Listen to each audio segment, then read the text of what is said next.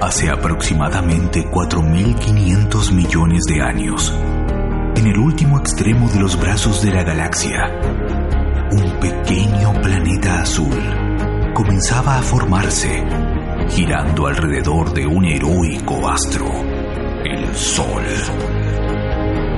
El mundo material terminaba de manifestarse. El destino ya se vislumbraba en la esencia de los futuros experimentadores de esa realidad, los humanos. Esta es la historia jamás contada acerca del proyecto humano Destino Tierra.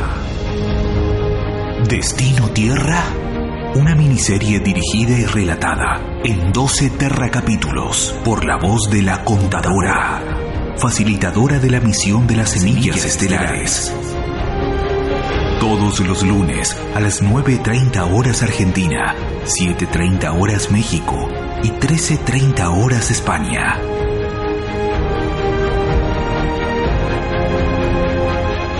Destino Tierra.